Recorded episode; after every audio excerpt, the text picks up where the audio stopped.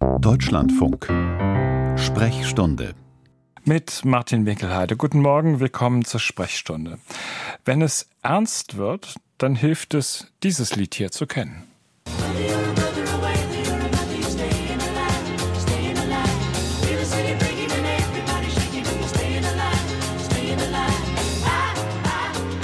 Es lohnt sich, das Lied nicht nur wegen des Textes zu kennen, also Stayin' Alive von den Bee Gees, am Leben bleiben. Es geht vor allem um den Rhythmus. Warum das so ist, das erzählen wir gleich. Denn heute geht es in der Sprechstunde um Erste Hilfe und um Wiederbelebung. Wiederbelebung, Herzdruckmassage, das ist viel einfacher, als viele glauben. Und das Wichtigste ist, es auch wirklich zu tun. Ein Hemmnis nach wie vor für viele, die Angst, etwas falsch zu machen. Dabei ist klar, nichts zu tun, das hat schlimme Folgen. Und es ist immer besser zu helfen und dabei vielleicht auch einen kleinen Fehler zu riskieren. Erste Hilfe und Wiederbelebung, das ist unser Schwerpunktthema heute. Wenn Sie Fragen haben oder von Ihren Erfahrungen berichten mögen, dann können Sie gerne anrufen. 00800 4464 4464, das ist die Nummer des Hörertelefons für Ihre Fragen. Ich werde sie im Laufe der Sendung noch ein paar Mal wiederholen. 00800 4464 4464. Sie können uns auch gerne eine Mail schreiben an sprechstunde.deutschlandfunk.de. Und denken Sie bitte daran, wenn Sie zurückgerufen werden mögen, dann schreiben Sie bitte auch Ihre Telefonnummer in die Mail hinein. Um 10.35 Uhr haben wir die aktuellen Informationen aus der Medizin, heute mit folgenden Themen. RS-Virus, ein neuer Impfstoff gegen die Atemwegserkrankung, steht in den USA vor der Zulassung. Außerdem gestörtes Essverhalten. Mehr als ein Fünftel der Kinder und Jugendlichen ist betroffen, sagt eine aktuelle Metastudie. Nach den 11 Uhr Nachrichten, wenn Ärzte zu Detektiven werden, heute kurzatmig kein Bewegungsdrang. Ein ganz besonderer Fall. Und danach geht es wieder um Ihre Fragen zum Thema Erste Hilfe und Wiederbelebung. Soweit der Überblick. Ich darf Ihnen unseren heutigen Experten im Studio vorstellen, Professor Bernd Böttiger. Er ist Direktor der Klinik für Anästhesiologie und operative Intensivmedizin an der Universitätsklinik in Köln. Und er ist Vorstandsvorsitzender des Deutschen Rates für Wiederbelebung. Schönen guten Morgen, Herr Professor Böttiger. Guten Morgen, Herr Winkelheide. Viele haben ja Erste-Hilfe-Ausbildung oder Kurs gemacht, ähm, wenn sie Führerschein gemacht haben. Ähm, das Autofahren, das verlernt man nicht so schnell, da bleibt man in Übung, aber so die äh, Kenntnisse in Erster Hilfe, die verblassen doch ähm, mit der Zeit. Wie häufig sollte man eigentlich auffrischen? Also das Beste ist, man fängt nicht erst beim Führerschein an, sondern schon viel früher. Wir sind dafür, dass man schon in der Schule die Wiederbelebung lernt. Wir sagen spätestens ab der siebten Klasse zwei Stunden pro Jahr, solange die Menschen, die Kinder, die Jugendlichen in die Schulen gehen, das reicht. Und wenn man das so früh lernt, bevor die jungen Menschen richtig in die Pubertät kommen, dann ist das wie Schwimmen oder Fahrradfahren oder ein Musikinstrument spielen. Dann braucht man das gar nicht so oft wiederholen. Hm. Lernt man das erst später, wie Sie jetzt gerade beschrieben haben beim Führerschein, dann wird es häufig vergessen es wird ja seit Jahrzehnten in Deutschland so praktiziert. Trotzdem lag die Rate der Menschen, die genau wissen, wie das geht und das dann auch machen, wenn es drauf ankommt, also eine Wiederbelebung starten, sehr, sehr niedrig. Ähm, Deut deutlich niedriger auch als in anderen Ländern. Also wenn man nach Skandinavien guckt. Also bevor wir mit unseren Kampagnen vor etwa zehn Jahren angefangen haben, lag die Rate bei 15 Prozent. Also 15 Prozent der Menschen helfen, wenn ein anderer Mensch einen Kreislaufstillstand hat. Mehr nicht. In Norwegen liegt diese Rate bei 80 Prozent und mehr. Und wenn man jetzt weiß, dass das Überleben verdreifacht wird, wenn man frühzeitig mit Wiederbelebungsmaßnahmen beginnt, dann ist das ganz, ganz wichtig, dass man das tut und dass wir in Deutschland eine viel höhere Wiederbelebungsrate erreichen. Und das geht nach unserer Einschätzung nur dadurch, dass das auch in die Schulen geht und dass natürlich auch wieder Wiederholungskurse angeboten werden. Wir sollten noch ein bisschen den Kontext aufblättern auch. Also ein, eine wichtige Zahl, die ich im Vorfeld gelesen habe, ähm, etwa 30 bis 90 Menschen auf 100.000 Einwohner in Deutschland erleiden im Jahr einen Herz-Kreislauf-Stillstand. Also rund 50.000 Menschen im Jahr. Das sind das, viele. Das sind mindestens das ist genau das Problem. Ne? Mindestens 50.000, vielleicht sind das sogar deutlich mehr. Viele von uns haben ja im Fernsehen gesehen, wie während der Europameisterschaft der, ähm, der dänische Fußballer Christian Eriksson umgefallen ist. Da hat man auch gesehen, das Herz hat bei dem ja aufgehört zu schlagen und dann wird der Mensch, wenn das Herz nicht mehr schlägt, innerhalb von fünf bis zehn Sekunden bewusstlos. Der ist im Laufen umgefallen. Und der hatte das Glück, dass das in der Öffentlichkeit war und dass sofort andere Menschen da waren, die geholfen haben, insbesondere die Herzdruckmassage durchgeführt haben. Die haben also das Blut wieder zum Fließen gebracht und der Sauerstoff kam wieder zum Gehirn. Mhm. Und so hört das Gehirn nicht auf zu leben und kann gut überleben. Und er hatte ja dann mittags schon wieder auf Instagram gepostet. Das, so könnte das bei vielen Menschen sein, die vom Kreislaufstillstand betroffen Aber sind. Aber das ist sozusagen ideal Situation gewesen, ne? weil in, in, es in der Öffentlichkeit gewesen ist und weil Menschen da waren, die helfen konnten. So ideal könnte es eigentlich immer sein. Und das, was wir da im Fernsehen gesehen haben, passiert jeden Tag in Deutschland 200 Mal. Jeden Tag in Deutschland 200 Mal. Im Jahr, Sie haben es gesagt, 50.000, wahrscheinlich sogar 70.000 Mal. Und ähm, wenn frühzeitig mit Wiederbelebungsmaßnahmen angefangen wird, dann kann man so ein Ereignis komplett ohne Schaden überleben. Hm. Das Problem ist, wenn nicht geholfen wird, wenn nichts passiert, dann überleben sehr wenige von diesen Menschen. Zehn Prozent heißt das. Das, was viele nicht wissen, ist, dass wenn man den Rettungsdienst ruft, wir haben ja sicher eines der besten Rettungssysteme der Welt, dann dauert das in der Regel neun Minuten, bis der Rettungsdienst da ist, also vom Kollaps bis zum Eintreffen des Rettungsdienstes. Im Mittel in Deutschland neun Minuten, auf dem Land dauert es noch viel länger. Das Gehirn fängt aber bereits nach drei bis fünf Minuten an zu sterben. Das Gehirn braucht unglaublich viel Sauerstoff und wenn da keiner mehr ist in dem Blut, das da im Hirn steht, dann stirbt das eben. Und der Rettungsdienst, wenn der dann nach neun Minuten kommt, kommt praktisch immer zu spät. Das ist der Grund, warum bisher nur etwa zehn Prozent aller Menschen mit plötzlichem Herz-Kreislauf-Stillstand mhm. überleben. Aber, Aber einer ich, von zehn. Wenn ich, Sie, wenn ich Sie richtig verstanden habe, gibt es ein Fenster auf der einen Seite, wo das Gehirn aufhört zu arbeiten, auf der anderen Seite eben den Zeitpunkt, bis Rettung, der Rettungswagen sozusagen eintrifft. Und um dieses Fenster zu schließen, braucht es jemanden, der hilft, der eingreift. Wir nennen das das Fenster der Laienreanimation. Also das ist wichtig, dass jede und jeder, der so etwas beobachtet, sofort anfängt mit Wiederbelebungsmaßnahmen. Eine wichtige Hilfe dabei kann auch sein, dass man telefonisch angeleitet wird, wie das mit der Wiederbelebung mhm. geht. Also man ruft ja im Notfall die Rettungsleitstelle an. Wir sagen ja prüfen, schläft der nur oder hat der einen Kreislaufstillstand, rufen und dann drücken. Und Rettungsleitstelle heißt 112. 112 in Deutschland mhm. und in Europa und fast ähm, in vielen anderen Ländern auf der Welt. Und die Rettungsleitstelle, die kann auch anleiten, die kann auch einfach sagen, Herr Winkelheide, Sie haben jetzt gesehen, da ist jemand umgefallen. Ähm, legen Sie Ihr Telefon mal nebendran, machen Sie es auf Lautsprecher. Wir erklären Ihnen jetzt, wie das mit der Herzdruckmassage geht. Und die Herzdruckmassage kann man in weniger als einer Minute am Telefon erklären. Das ist faszinierend, allerdings in Deutschland leider nicht flächendeckend entwickelt. Wie kommt das? Da fehlen aus meiner und aus unserer Sicht ganz klare gesetzliche Vorgaben. Also die meisten Leitstellen machen das, aber eben nicht rund um die Uhr. Wir haben vor zwei, drei Jahren eine Umfrage in Deutschland gemacht.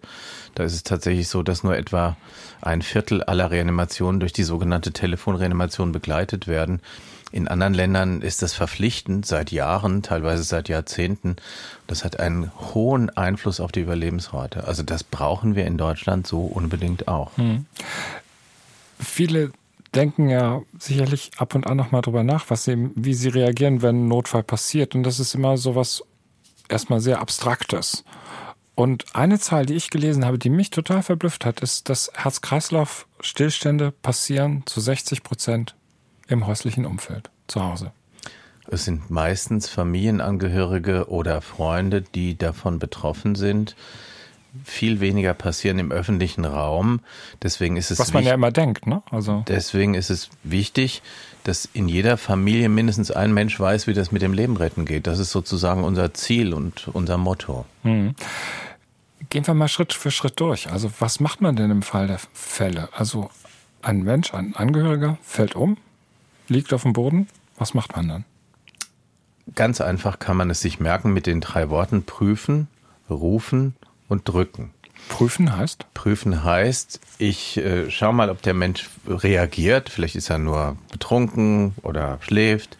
Also lautes Ansprechen, Schütteln an den Schultern, vielleicht zwicken. Und wenn ich dann keine Reaktion sehe oder höre, dann gehe ich mit meinem Ohr über Mund und Nase, überstrecke den Kopf ein wenig, damit die Atemwege des Betroffenen frei sind und höre, ob ich eine normale Atmung höre und schaue auch auf den Brustkorb, ob der sich normal hebt und senkt. Wenn ich nicht sicher, Normal heißt in regelmäßigen Abständen. bei Erwachsenen zehn bis zwölf Mal pro Minute. Aber manchmal gibt es auch so, so komische Atemgeräusche. Dann ist das schon ein Hinweis, hm, das ist nicht ganz richtig. Deswegen ist es wichtig, die normale Atmung. Also es gibt auch eine sogenannte Schnappatmung. Die gibt es auch noch, wenn der Mensch schon einen Kreislaufstillstand hat, weil das über sogenannte Hirnstammreflexe ausgelöst wird. Wie, wie klingt sowas? Also eine, eine Schnappatmung könnte zum Beispiel bitte nicht erschrecken, so klingen. Ich mache das mal vor. So. Okay. Das ist ganz klar keine normale Atmung. Sie ist unregelmäßig, komische Geräusche. Schnappatmung.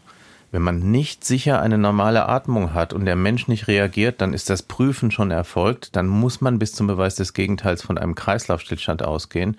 Dann muss man rufen, Sie hatten es gesagt, in Deutschland bundesweit die 112 und dann sofort mit Drücken anfangen, weil jede Sekunde, die man später mit Drücken anfängt, verschlechtert das Überleben des Gehirns.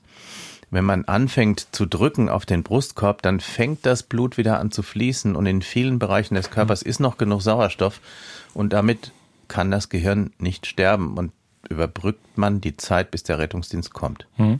Wie funktioniert Herzdruckmassage richtig?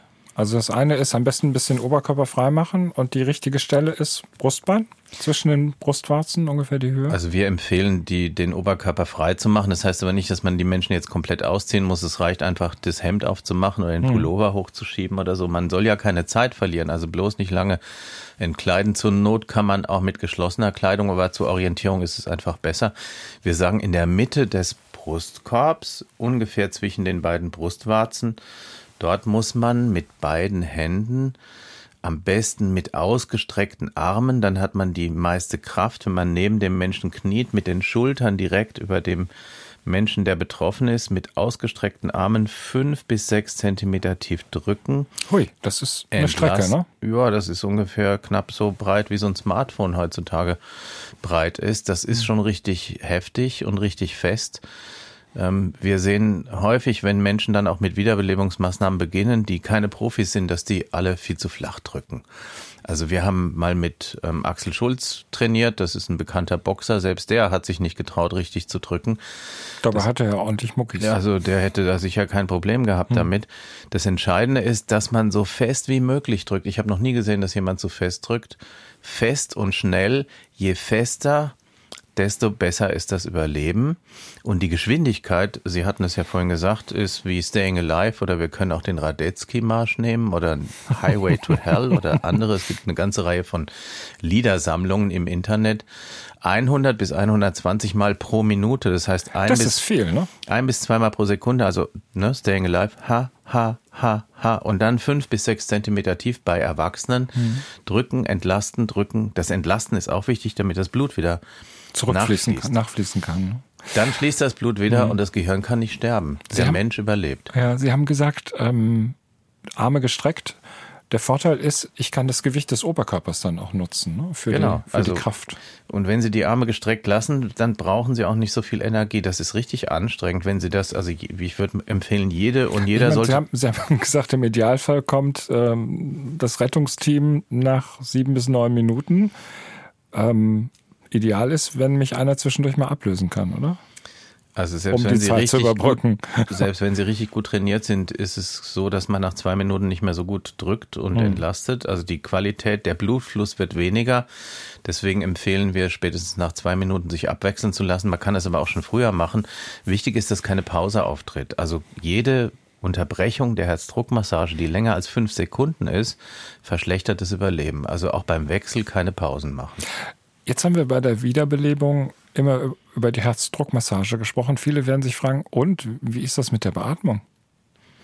Ist das nicht mehr so wichtig oder ist das nur in bestimmten Fällen wichtig? Ich, ich wollte gerade noch was zur Herzdruckmassage sagen. Ich würde mal sagen, jede und jeder kann das heute Morgen schon zu Hause üben, am Kissen, im Wohnzimmer oder an der Matratze, im Bett üben Sie das einfach oder gehen Sie irgendwo hin und machen einen Kurs bei den Hilfsorganisationen, bei anderen Organisationen. Es ist so einfach, ein Leben zu retten. Und für die ersten Minuten bei Erwachsenen braucht man meistens nur die Herzdruckmassage weil das Blut, was im Gehirn steht und nicht mehr fließt, hat keinen Sauerstoff mehr, weil das Gehirn so viel braucht. Aber in den Lungen, im Darm, in den Beinen, im Restkörper ist noch genügend Sauerstoff. Also das Ziel ist sozusagen, das verbrauchte Blut aus dem Gehirn genau. rauszubekommen genau. und immer frisches Blut nachzupumpen. Genau, und das reicht meistens für die ersten Minuten, bis der Rettungsdienst dann kommt, um die Zeit zu überbrücken, dass das Gehirn nicht stirbt und der Mensch gut überlebt bei Kindern oder bei Menschen, die keinen Sauerstoff mehr im Blut haben, also Ertrunkene er, er, bei, nach Erhängen oder so, dann ist es wichtig auch zu beatmen. Und wenn es länger dauert, bis der Rettungsdienst Warum kommt. Warum bei Kindern? Weil bei Kindern, also Erwachsene haben meistens ein, ein Herzproblem als Ursache des Kreislaufstillstands, also ein Herzinfarkt häufig oder eine akute Verengung der Herzkranzgefäße. Das heißt, das Herz ist die Ursache. Bei Kindern ist häufig äh, wir sagen eine respiratorische Ursache, ein asphyktischen Kreislaufstillstand. Dort bleibt das Herz stehen, weil nicht mehr genügend Sauerstoff im Blut ist, aus ganz verschiedenen Gründen. Mhm. Plötzlicher Kindstod ist auch auch so. Also so weil zum Beispiel die Atemwege verlegt sind oder? Ganz viele verschiedene mhm. Gründe. Zum Glück ist Kinderkreislaufstillstand extrem selten. Also da braucht man ja. jetzt wirklich keine Sorgen haben, dass das passiert. Aber bei, bei Kindern ist kein Sauerstoff mehr drin. Deswegen muss man am Anfang immer fünfmal beatmen und dann Herzdruckmassage 30 mal, zweimal beatmen, 30 mal Herzdruckmassage, zweimal beatmen bei Kindern. Bei Erwachsenen kann man es auch so machen wenn es länger dauert, bis der Rettungsdienst kommt. Mhm. Das andere ist, Sie sagten Sonderfall ertrinken.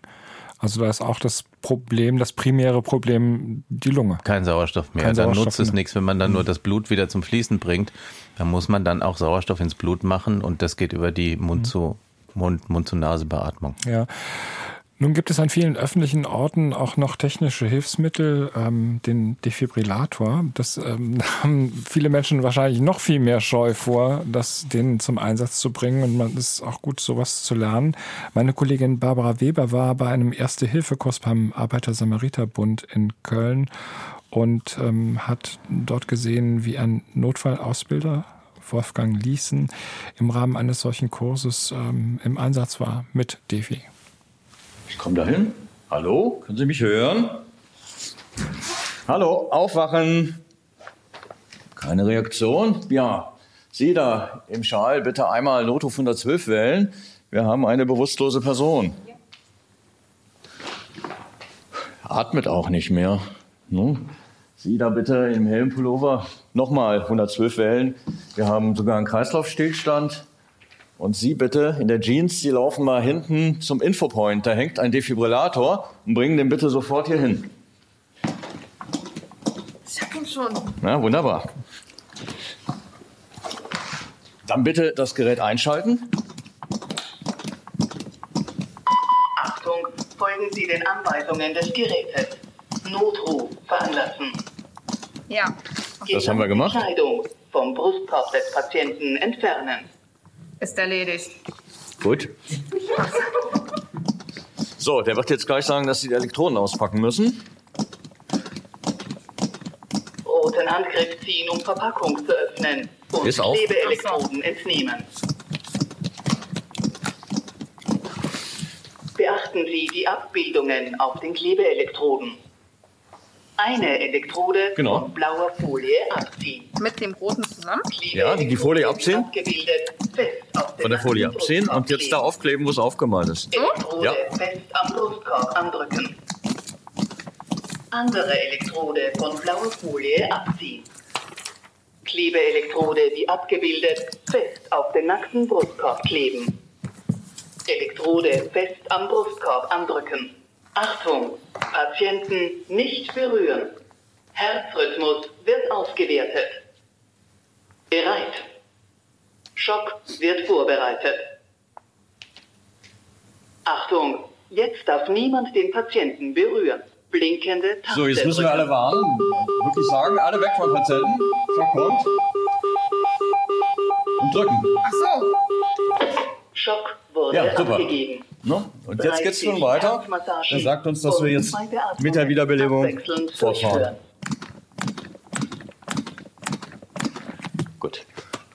Weiterhin 30 Herzmassagen und zwei Beatmungen abwechselnd durchführen. Das wird jetzt so lange gemacht, wie der Patient weiter im Kreislaufstillstand sich befindet, wird dieses Gerät immer wieder alle zwei Minuten, so ist die Software eingestellt, eine Analyse fahren, wird gucken, ob er noch eine Defibrillation braucht oder keine, wird danach wieder sagen, drücken und beatmen. Wir müssen einfach nur dem Gerät immer unser Ohr schenken. ne? Das ist wirklich wichtig, dass wir das tun, was der sagt. Und von daher gesehen, es ist eigentlich relativ einfach, damit umzugehen. ne? Man muss einfach sich das trauen, weil für viele, die das Gerät noch nie gesehen haben, ist das natürlich irgendwie sowas irgendwie hochkompliziertes, so wirkt es ja dann. Ne? Aber es ist es gar nicht. Ne? Wir sehen ja jetzt, jetzt werden die zwei Minuten drücken und beatmen vorbei. Jetzt macht er die neue Analyse. Kein Schock empfohlen. Und jetzt hat er gemerkt, der flimmert nicht mehr und gibt jetzt auch keinen Schock frei und sagt einfach so weiter, jetzt drücken und beatmen. Ne? Letztendlich Wiederbelebung wirklich so lange machen, bis wie wir es selber durchhalten, ne? bis die professionelle Hilfe eintrifft. Und das kann durchaus auch eine halbe Stunde sein. Eine Reportage von Barbara Weber war das. Erste Hilfe und Wiederbelebung, unser Schwerpunktthema heute in der Sprechstunde. Zu Gast im Studio Professor Bernd Böttiger, Direktor der Klinik für Anästhesiologie und operative Intensivmedizin an der Universitätsklinik in Köln und Vorstandsvorsitzender des Deutschen Rates für Wiederbelebung.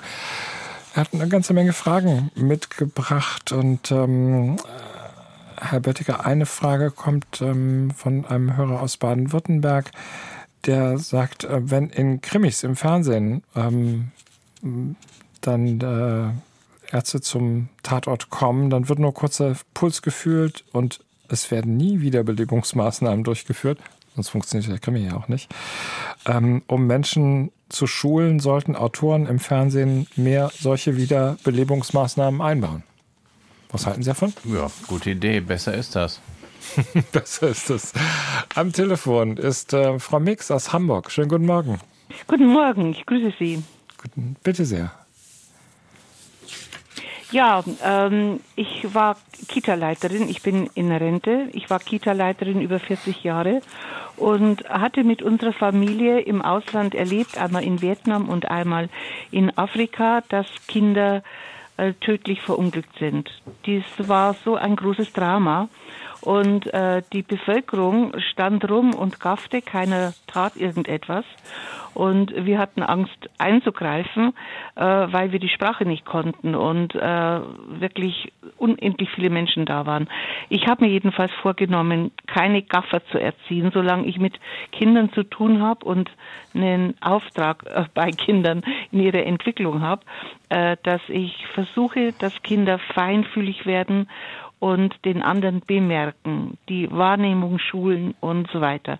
Das heißt, ich habe mir einen Partner gesucht, das war das Rote Kreuz damals, und wir haben 15 Jahre äh, in Folge Erste Hilfe den Kindern angeboten, also Kurse zum Juniorhelfer. Äh, Das war am Anfang etwas schwierig, weil das keiner glaubte, dass Kinder von drei bis sechs, also im Elementaralter, äh, überhaupt dazu fähig sind. Und ähm, wir haben ein Programm ausgearbeitet. Nürnberg hatte uns damals mit seinem Projekt, Was, das was, auch haben Sie, was haben Sie den Kindern denn äh, beigebracht? Wir haben den Kindern einen Erste-Hilfe-Kurs äh, praktisch beigebracht und das zweite Jahr eine Auffrischung, sodass alle Kinder äh, durchgehend, wenn sie zwei oder drei Jahre im Kindergarten waren, geschult wurden. Äh, Erstmal, wie bemerke ich den anderen? Also die Wahrnehmungsschulen, Veränderungen äh, äh, wahrnehmen, dann den anderen trösten, Trost erhalten. Ähm, dann, es gab also intensive Veränderungen bei den Kindern im sozialen Verhalten, weil sie aufeinander viel mehr achteten. Wenn sie merkten, dass jemand, ähm, dass es jemand nicht gut geht, setz dich hin, ich helfe dir gleich oder ich hole Hilfe. Also so diese ganz, ganz einfachen ähm, Verhaltensweisen, die man in dem Alter ja schon sehr gut schulen kann. Das ging dann weiter, dass sie eben auch den Umgang lernten mit ähm, mit Notruf, mit äh, Behandlungen. Wie gehe ich mit welchen, äh, mit welcher Situation wie um? Das war sehr intensiv und die Kinder lernen das sehr unwahrscheinlich schnell. Hm. Äh, also wie war die Reaktion? Wie war die Reaktion der Eltern? Die Eltern waren zuerst vorsichtig, aber nachher hell begeistert. Also das Ergebnis intern war die, das, das Verhalten der Kinder hat sich total verändert in Form von Zuhören, Hinhören, Sicherheit äh, haben im Umgang mit den anderen, dann aufmerksam machen. Sie haben auch die Eltern aufmerksam gemacht, ihnen sehr viel gelernt. So haben die Eltern erzählt, was sie alles lernen. Hm. Äh, nach außen ähm, war die Reaktion 2001 äh, war eine Fernsehaufzeichnung, RTL mhm. und Hamburg 1 waren da, weil die das nicht glauben konnten. Ja, das glaube ich. Die sind ja dann erstmal erstmal verblüfft gewesen. Ähm, Margarete Mix aus Hamburg, ich danke Ihnen ganz herzlich für Ihren Bericht. Ähm, Herr Böttiger, das ist ja ähm, ein Einsatz, kann man sozusagen nie früh genug anfangen mit Erste Hilfe? Also, dass man Kinder wirklich schon sensibilisiert, auch für solche Sachen wie ähm, zu erkennen, wann Hilfe nötig ist? Also wie Frau find, Mix das berichtet hat. Ich finde das großartig, was wir gerade gehört haben. Das ist auch unser Ansatz. Wir haben gerade in den letzten zwei, drei Jahren, das wird jetzt im März publiziert, alle wissenschaftlichen Untersuchungen weltweit ausgewertet, ab wann man denn bei Kindern anfangen kann mit Prüfen, Rufen, Drücken, mit Wiederbelebungsunterricht und mit Erster Hilfe. Und da zeigt sich spätestens ab vier Jahren können die schon prüfen und rufen. Es gibt wunderbare Beispiele auch auf YouTube. Wir nennen das Kids Save Lives, also Schülerausbildung in Wiederbelebung. Wir sehen auch, dass so junge Menschen ein hohes Maß an natürlicher Empathie haben, das dann nach der Pubertät bisweilen mal verloren geht. Und darauf kann man gut auf, darauf kann man gut aufbauen. Und wir nutzen Kinder und Jugendliche dann auch, wenn wir sie ausbilden, als Multiplikatoren. Wir sagen denen so, ihr wisst jetzt, wie das geht. Jetzt müsst ihr bitte in den nächsten zwei Wochen zehn weiteren Menschen zeigen, wie Wiederbelebung geht oder wie Prüfen, Rufen geht. Und dann bringen die das in ihre Familien genau dahin, wo man es braucht, weil die meisten Kreislaufstillstände passieren ja zu Hause. Also drücken können die noch nicht mit vier, aber prüfen und rufen können die. Und die sollten auch schon erfahren, wie man drückt, weil die können dann einem Erwachsenen erklären, wie, wie die geht. das dann tun sollen. Mhm. Ich danke Frau Mix aus Hamburg und ähm, am Telefon ist Herr Thur aus Berlin. Schönen guten Morgen. Ja, guten Morgen. Äh, ich habe eine etwas ungewöhnliche Frage für diese Sendung. Ich möchte nämlich wissen, wie ich es vermeiden kann, wiederbelebt zu werden. Ich habe eine Bypass-Operation hinter mir und äh, eine relativ geringe Herzleistung und möchte die ganze Prozedur nicht noch einmal erleben. Gibt es eine Methode, um sicherzustellen, ähm, denn ich habe eine, eine Patientenverfügung, aber die wird ja sicherlich niemand im Ernstfall lesen. Ja, ich glaube, das, das ist natürlich, das kommt zum, selten vor, ist aber eine wichtige Frage. Die meisten Menschen, die ich äh, wiederbelebt habe, die haben sich gefreut, dass sie wieder oder noch am Leben sind. Ähm, ich empfehle in einer solchen Situation, wie Sie sie beschreiben, natürlich das Umfeld entsprechend zu informieren. Wir haben es gerade schon gehört, die meisten Kreislaufstillstände passieren zu Hause. In der Öffentlichkeit ist das natürlich schwierig und da ist es, glaube ich, eher gut, wenn Umstehende anfangen mit Wiederbelebungsmaßnahmen. Das lässt sich dann im Einzelfall vielleicht nicht vermeiden, dass dann so etwas hm. passiert, auch wenn man es eigentlich eine nicht Tätowierung möchte. Tut's, eine Tätowierung tut's nicht, ne? Ja, also das, das habe ich auch schon gehört, dass solche Vorschläge kursieren. Das kann man vielleicht probieren. Ob das dann effektiv ist, das weiß ich nicht. Ich kenne dazu keine Untersuchung und auch keine persönlichen hm. Erfahrungen. Normalerweise würde man ja sagen, ein Zettelchen ins Portemonnaie reintun, aber ein kluger Ersthelfer wird sofort anfangen mit der Reanimation. Genau, ja. das ist das Problem. Hm. Ja. Okay, dann schönen Dank für Ihre, für also Ihre Auskunft. erzählen Sie es Ihrem Umfeld, ähm, habe ich als ja, ähm, Telekom-Message äh, erfahren. Okay, ja, ich danke Ihnen ganz herzlich. Ja. Herr Thur war das. Und ähm, Grüße nach Berlin. Ähm, ein Hörer hat uns gemeldet und schreibt, ähm, das ist aber, wenn man Erste-Hilfe-Kurse auffrischen will, gibt es oft ein Problem der Verfügbarkeit ähm, dieser Kurse und auch die Kosten seien doch relativ hoch sagt er. Das könnte abschreckend wirken. Deswegen ist es gut, dass es jetzt immer mehr auch kurze Kurse gibt. Also alle Hilfsorganisationen bieten mittlerweile auch ähm, Kurse an, die eine Stunde oder zwei Stunden dauern und nicht acht Stunden, weil der wichtigste Teil der ersten Hilfe ist die Wiederbelebung und die kann man in fünf Minuten lernen, wenn man so will. Es werden zunehmend auch günstige Kurse angeboten an vielen Stellen. Ich empfehle, sich im Internet einfach entsprechend zu informieren. Und ich kann mir sogar vorstellen, dass man da auch kostenlose Weiterbildungsangebote finden kann. Hm.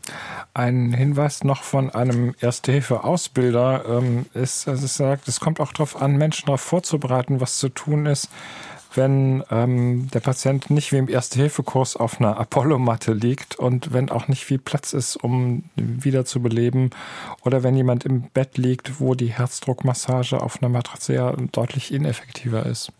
Klar, also wir empfehlen immer einen harten Untergrund, dann ist die Herzdruckmassage effektiver. Das gilt vor allen Dingen für junge und für schlanke Menschen.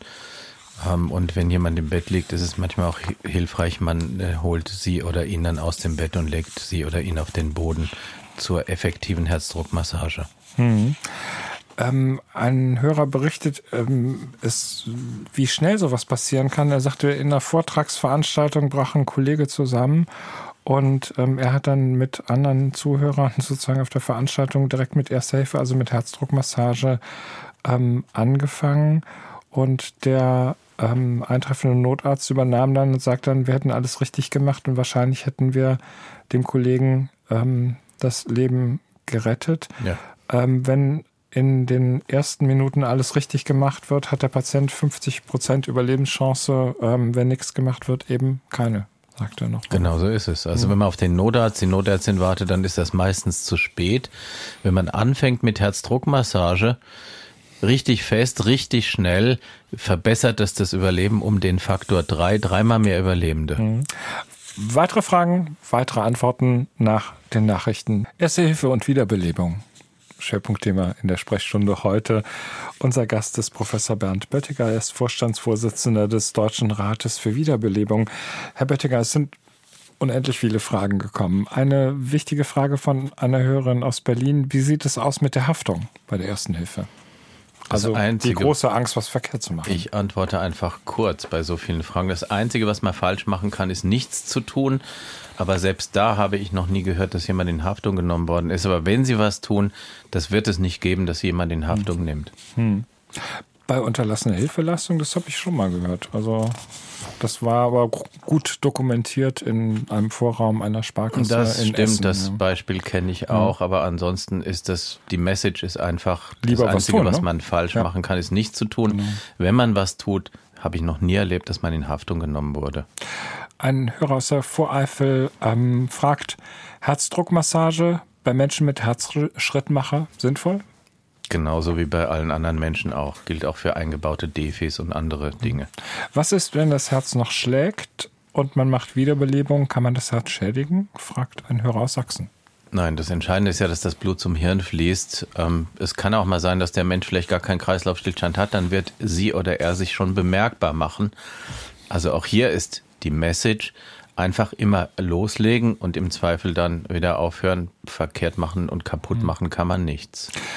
Priorität, das haben Sie schon ein paar Mal gesagt, liegt auf der Herzdruckmassage, wenn man trotzdem also noch beatmen will, wenn es eben zum Beispiel länger dauert, bis der Notarzt kommt. Wie genau ist das Verhältnis von Herzdruckmassage und Beatmung?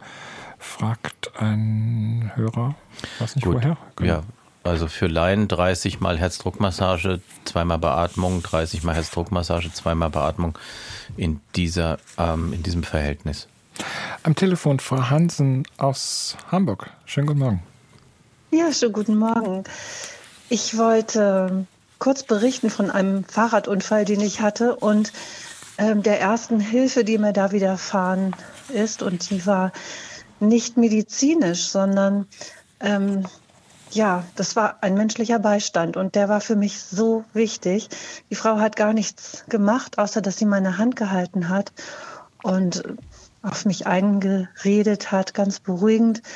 Und das war für mich so wertvoll. Da denke ich heute noch dran zurück. Ich habe die Frau nie gesehen, weil ich so geschockt war. Ich habe die Augen die ganze Zeit geschlossen gehalten. Aber das spüre ich heute noch, diese Hand, die mich da geerdet hat. Und ich wollte alle ermutigen. Auch das ist schon erste Hilfe und unglaublich wichtig. Hm. Aber in dem Fall, Sie waren auch ansprechbar, ne?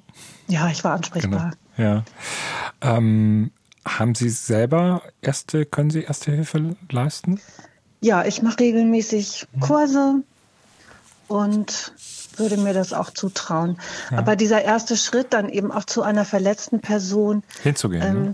dahin zu gehen, das fand ich, ja, das fand ich toll. Ich äh, das eben selber gespürt, wie wichtig das ist, auch wenn man dann gar nicht großartig was, was machen muss. Ja. Ich danke Ihnen ganz herzlich für Ihren Bericht. Gerne. Und ähm, Frau Hansen aus Hamburg war das. Und am Telefon ist der Probst aus Lahnstein. Schönen guten Morgen. Ja, schönen guten Morgen nach Köln. Ich habe eine Frage und zwar meine Frage lautet wie folgt. Steht ein bestehendes thorakales Aortenaneurysma einer Wiederbelebungsmaßnahme durch Druckmassage entgegen? Es könnte meines Erachtens ja auch ein Einreisen ausgelöst werden. Ja, also auch da gilt, die Herzdruckmassage muss genauso durchgeführt werden, wenn das Herz steht. Vielleicht gibt es eine etwas erhöhte Gefahr, dass es dann zu einem Riss kommt, aber wenn man gar nichts tut, dann ist das Leben ohnehin zu Ende. Das heißt, die einzige Chance ist tatsächlich dann auch die Herzdruckmassage, wenn in so einer Situation das Herz stehen bleibt oder flimmert. Ja, ich bedanke mich bei Herrn Probst aus Landstein. Es sind ein paar Fragen gekommen zum Defibrillator und wir sollten es auch nochmal aufgreifen. Ähm, ein Hörer schreibt uns, ich dachte immer, nach der erfolgreichen Defibrillation wäre alles erledigt und man könnte nach der Herzdruckmassage auf, aufhören. Jetzt hat er die Reportage von uns hier gehört und ähm, da heißt es ja, man soll weiter drücken. Macht Sinn, ne? Ja, wir, wir sagen immer prüfen, rufen, drücken, das ist die Pflicht. Das muss jede und jeder sofort machen. Ähm, und der Defibrillator und die Beatmung, das ist die Kür. Wir wissen, dass nur etwa 20 Prozent, manchmal 30 Prozent aller Menschen überhaupt einen Herzrhythmus haben, wo der Defibrillator nützt. Und wir wissen auch. Mit wie viel Prozent? 20 bis 30 Prozent. Das ist nicht so viel, ne? Nein. Und wir wissen auch, dass wenn die Herzdruckmassage gut durchgeführt wird, dann ist es äh, völlig egal, ob man nach einer Minute, nach drei Minuten oder nach zehn Minuten defibrilliert. Wichtig ist, dass das Blut wieder fließt und der Rettungsdienst hat natürlich immer einen Defibrillator dabei. Wir sehen immer wieder Situationen und äh, tatsächlich reale Fälle, wo die Menschen an den AED, an den automatisierten externen Defibrillator denken, wegrennen, um so ein Teil zu holen. Und das ist natürlich im wahrsten Sinne des Wortes fatal und tödlich für den Betroffenen, weil das Einzige, was das Gehirn am Sterben hindert, ist die Herzdruckmassage. Das heißt, wenn genügend Leute da sind, kann man auch einen Menschen wegschicken, den Defi holen, aber wenn der Rettungsdienst ohnehin nach neun Minuten da ist, würde ich auf den Rettungsdienst warten. Und wenn nur zwei Leute da sind, dann sollten die sich lieber gegenseitig abwechseln. Ist die bessere Empfehlung. Es sei denn, es dauert eine Stunde, bis der Rettungsdienst kommt, was in Deutschland ja kaum irgendwo der Fall sein dürfte. Mhm. Und ähm, was viele Hörer äußern, ist diese Furcht, man könnte jemanden ja noch schlimmer verletzen, zum Beispiel als er schon verletzt ist. Also zum Beispiel ähm, bei einer beschädigten Wirbelsäule. Ähm, dann könnte ja der Schaden größer sein, als wenn man nichts tut. Was halten Sie von solchen Einwänden? Ich wiederhole das, was ich gesagt habe. Das Einzige, was man falsch machen kann, ist nichts zu tun. Es gibt ja auch immer die Sorge, dass Rippen brechen und so weiter. Wir wissen, dass in etwa der Hälfte der Fälle bei einer guten Herzdruckmassage auch Rippen brechen. Das ist für mich immer ein Zeichen dafür, dass die Herzdruckmassage gut durchgeführt wurde. Hauptsache heftige Herzdruckmassage, da brechen auch Rippen. Aber es geht ja um das Überleben des Gehirns. Eine Rippe, die heilt wieder, wenn der Mensch überlebt. Hm. Aber da weisen einige Hörer auch darauf hin und sagen, das ist halt sozusagen Betriebsrisiko, dass mal eine Rippe bricht. Das kann schon häufiger passieren. Ist eher ein Hinweis darauf, dass es gut funktioniert. Genau. Also wenn zu uns jemand kommt, wo die Rippe gebrochen ist, dann weiß ich, da ist sicher gut wiederbelebt worden. Herzdruckmassage ist das A und O. Hm. Am Telefon Herr Hemberger aus Würzburg. Schönen guten Morgen. Ja, guten Morgen. Äh, ja, ich hatte vor etlichen Jahren einen Fahrradunfall und äh, dabei wurden vier Rippen gebrochen. Ich wurde nicht bewusstlos. Aber was wäre gewesen, wenn ich mit, schon mit gebrochenen Rippen auf der Straße liege? Also wenn man beim Fahrradunfall Rippen bricht, das kann ja schon mal vorkommen, genauso wie auch bei einer Wiederbelebung. Das ist schmerzhaft, ähm, wenn man das überlebt, aber in der Regel ist es nicht wirklich ein Problem, die Rippen heilen wieder. Man muss da auch nur ganz selten tatsächlich operieren in so einer Situation. Könnte man trotzdem mit gebrochenen Rippen eine Herzdruckmassage durchführen? Na klar. Ja. Also e egal mit welcher Situation, immer Herzdruckmassage, man kann nichts falsch machen. Und auch bei anderen Verletzungen, die man als Laie äußerlich erkennt, ist immer eine Herzdruckmassage das Beste. Ja, wenn, der, wenn, der, wenn das Herz nicht schlägt, wenn der, das Blut nicht fließt, ja. Hm? Prüfen, rufen, drücken. Herr Hemberger, ich danke Ihnen herzlich für Ihren Anruf. Grüße nach Würzburg. Ähm, ein Hörer hat uns angerufen, berichtet davon, dass er vor einigen Jahren ähm, in eine Unfallstelle gefahren ist und da war ein Fahrzeug stand in Brand. Der Fahrer war eingeklemmt. Er hat mit einem weiteren Helfer geschafft, den Verletzten aus dem Fahrzeug zu bergen. Das ist danach ähm, dann explodiert. Er stand ja. völlig unter Schock. Mhm. Und ähm, er sagt, das ist auch nach wie vor noch ein Problem, die Bilder sozusagen bis heute zu sehen. Ähm, und trotzdem rät er eben zur Auffrischung mhm. der ersten Hilfe, um sofort eben alles Wichtige abrufen zu können. Das erste vielleicht, wie merke ich als Helfer, dass ich Hilfe brauche? wenn ich mit den Bildern nicht zurechtkomme. Ja, das ist ja eine, so eine posttraumatische Belastungsstörung, mhm. kann sich dann natürlich entwickeln, wobei es gibt auch Hinweise, dass die sich natürlich vor allen Dingen auch dann entwickeln, wenn man nichts getan hat. Also wenn man selbst aktiv war, dann kann das auch entlasten. Ähm, also deswegen ist die Empfehlung immer etwas zu tun, besser als gar nichts zu tun. Aber natürlich können einem so Bilder, wie wir es gerade gehört haben, tatsächlich auch immer wieder in Erinnerung kommen und dann kann es im Einzelfall auch notwendig sein, sich professionelle Hilfe zu holen. Mhm. Eine Hörerin berichtet genau das, dass, ähm, dass ihr damalige Freund in der Nacht sozusagen neben ihr gestorben. Sie mhm. war voller Panik, mhm. hat keine Wiederbelebungsmaßnahmen durchgeführt, weiß auch gar nicht, ob sie, mhm. wie lange schon so war. Ja. Ähm, hat dann die 112 angerufen und hat sich dann lange äh, Vorwürfe gemacht. Sie hat dann viele Kurse besucht, um sicherer zu werden. Mhm. Und dann ist äh, vor ein paar Jahren ihr Mann zu Hause in Ohnmacht gefallen und wieder war sie zu panisch, um richtig zu reagieren. Und Gott sei Dank schreibt sie, wachte er schnell von alleine mhm. wieder auf.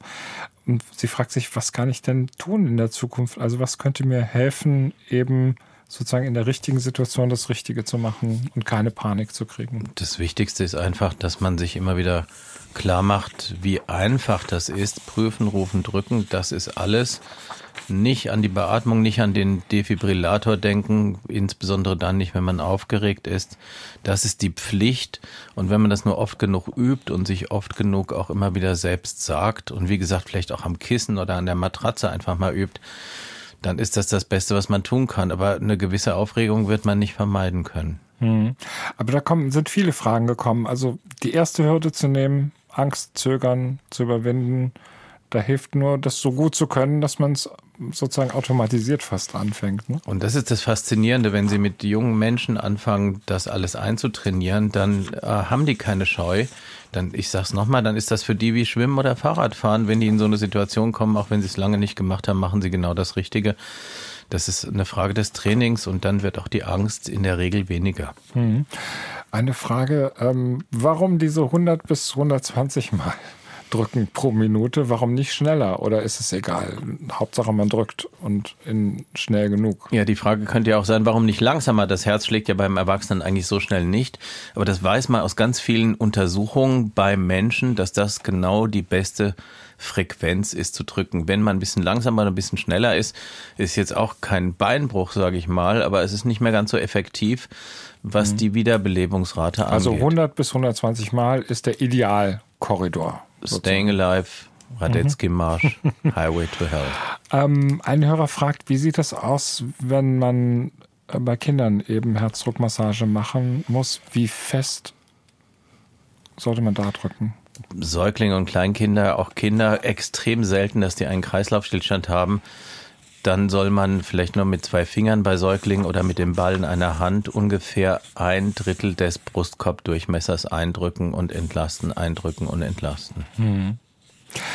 Eine Frage äh, von einem Hörer auch, ähm, wie sieht das aus? Wie viel Prozent der durch Herzdruckmassage überlebenden Personen erleben Überleben mit äh, kognitiven, geistigen Einschränkungen?